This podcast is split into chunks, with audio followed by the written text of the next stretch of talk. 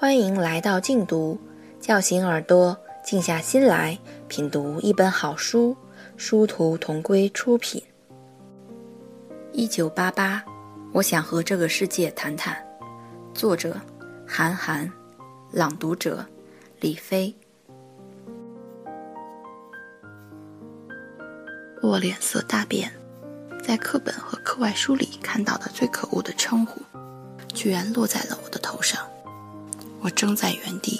从此以后，我再也没有了自己的名字。在这个学校里，我的名字就叫反革命。他们说你姓反，你姓反，你是反革命。我对他们说不是，不叫反革命。但是这一切都淹没在群众的起哄浪潮之中，就因为那个女孩子站起身说的一句话。那个女孩子就是刘茵茵。更让我悲伤的是。在她站起来的那一刹那，我清楚地看到她的那条蓝裙子，分明就是那一条，在我睡前的梦境里，在我醒后的梦境里出现了一万次的蓝裙子。那天我在云端看见的就是刘茵茵，但是这么一个女孩子，随口的一句话，我就变成了反革命，怎么可能是你，刘茵茵？当时我在学校里已经算是风云人物。一切皆因我们组成了山寨小虎队。当下午到来，我们三个人站在扎满了气球的舞台上，台上顿时炸开了锅，大家都在交头接耳，讨论着我新的外号。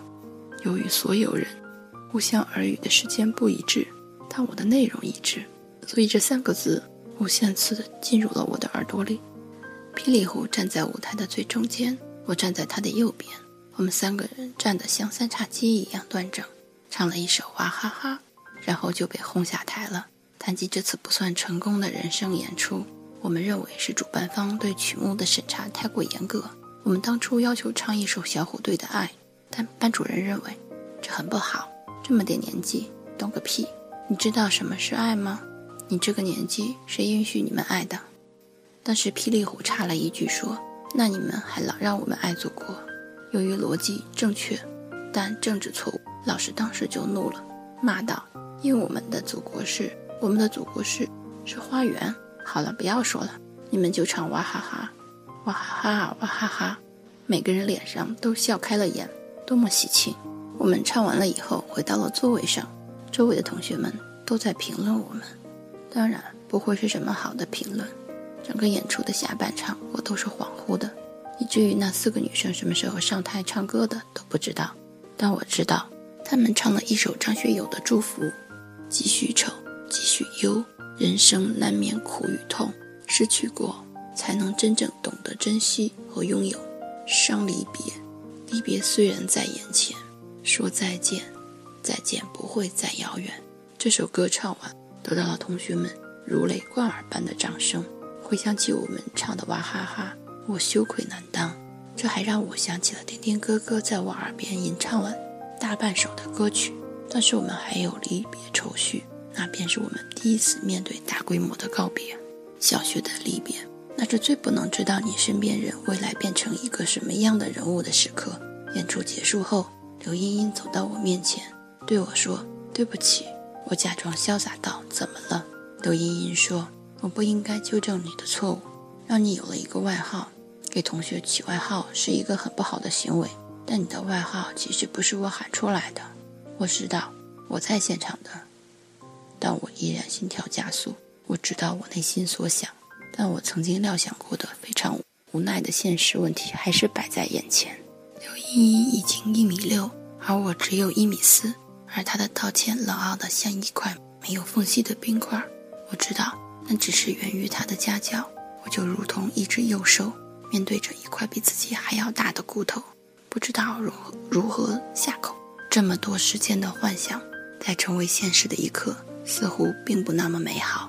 而我再也无暇回头一饮砂纸和花仙子。临近毕业的前两天，我躺在床上，这是一个多么尴尬的时期。我多么希望自己能把这些时间都埋藏了，直接跳到和丁丁哥哥一样的年岁。事实上，它发生了。在我的回忆里，空缺了少年的时光，我的儿童，我的青年，都在时代前行的。片段里度过。我只是一个普通人，各种各样的标语和口号标记着我的成长。什么流行，我追什么；谁漂亮，我追随谁。少年时候的我在做什么？那最重要的年岁里，也许是我记忆里的一个姑娘，刘茵茵。她却只给我留下了反革命这样一个绰号，一直也跟着我找到了工作。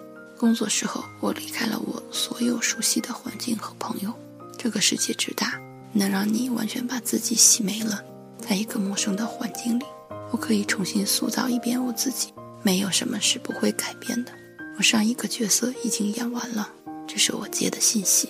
在八三零幺的房间里醒来的时候，我第一反应就是去阳台上看一看一九八八还在不在。白天看着房间的设计更加奇怪。他的阳台快要大过他的房间，一九八八依然腻腻歪歪地停在路边，阳台上还有一个水龙头。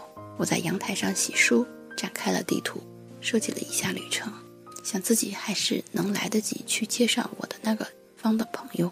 我把地图折起，放在口袋里，推开门，不知是怎样的心情，让我想起了娜娜。她此刻已经在明珠大酒店的眼睛睁开，虽然我心怀愧疚，但我也。无怨无措，至少他睡了一个比我要好的觉，因为他睡着比我更好的床，而且手里还有一笔小钱，至少能吃饭住宿，当做路费，也足够能找到十个孩子他爹。我甚至隐约觉得如此对待一个妓女，一定会被别人耻笑，但我觉得丁丁哥哥不会笑，我便心里平静。事实上，现在的我已经比死时的丁丁哥哥大了不少。但在做到任何有争议的事情的时候，我总会把他从记忆里拽出来，以赢他的态度。当然，他总是支持我。我告诉自己，不能看不起娜娜，不能看不起娜娜。但我想，我的内心深处还是介意他与我同行。无论如何，这个人已经在我的生命里过去了。唯一留给我的问题是：我应该像期盼一个活人一样期盼他，还是怀念一个死人一样怀念他？但这些都无所谓，长路漫漫，永不再见。我打开房门的钥匙，掏出一九八八的钥匙，走过楼梯的第一个拐角，我就遇见了娜娜。我以为我梦游去了明珠大酒店，娜娜和我一样待在原地，一直到一个下楼洗衣服的赤膊工人割断了我们的沉默。他说：“你们两个挪一挪。”我和娜娜往边上挪了挪，娜娜泪水直接落在了台阶上，说：“对不起。”我说：“对不起。”娜娜和昨天看上去不一样，漂亮了一大截。她给自己化了妆，而且化的还不错。但她的妆很快在她的泪水里花了。她又说：“对不起。”我说：“怎么了，娜娜？”娜娜扯住我的衣角说：“对不起。”我说：“娜娜究竟怎么了？”娜娜说：“对不起，我欺骗了你。”我顿感角色错位，问道：“怎么了？”娜娜说：“我拿了你的钱，但我没有去开房间，我溜走了。”我轻轻啊了一声，娜娜说：“对不起。”我说：“那你后来？那你？”娜娜说：“我去酒店的天台，然后从后门走了。我知道你一定等了我很久，然后你找不到我。”我说：“嗯，等了一会儿。”娜娜说：“你要把钱要回去吗？我现在就给你，但是我住宿用了一点儿。”我说：“不用，你怎么能不告而别呢？”娜娜说：“对不起，我害怕你丢下我。我也知道。”你会丢下我？本来这个事情就和你没有关系，但我还是害怕。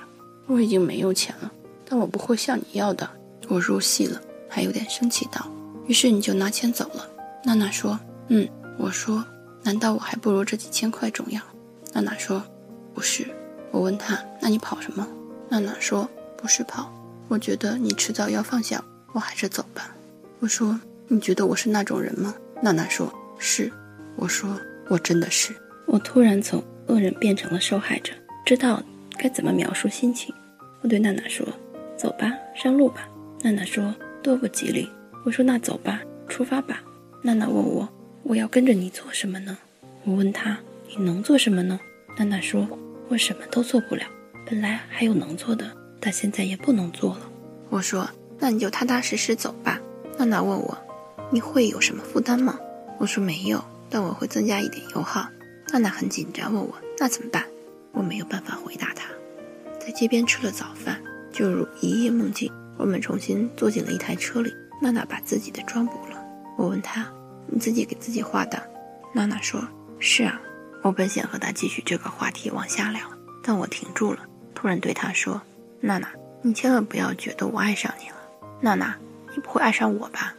娜娜说：“不会，不会，你放心，这点职业操守还是有的。”我说：“你们还有职业操守？”娜娜说：“当然有。”我笑道：“那你们还有职业楷模？”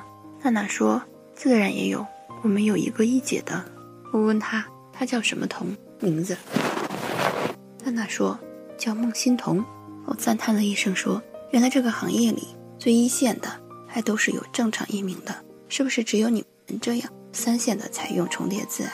什么娜娜啊、珊珊啊？”娜娜说：“那是人家的名字可是算过的，不过她的确漂亮。我是从来没有见过她，但是我有一个顾客看到过。我们都知道她长什么样子，因为有她的照片。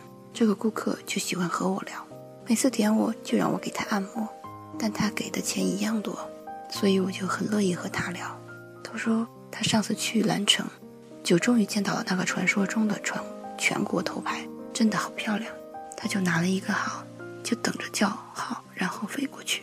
但是后来他没有能飞过去，因为他排到只差两百多号的时候，孟欣彤就消失了，后来就没有消息了。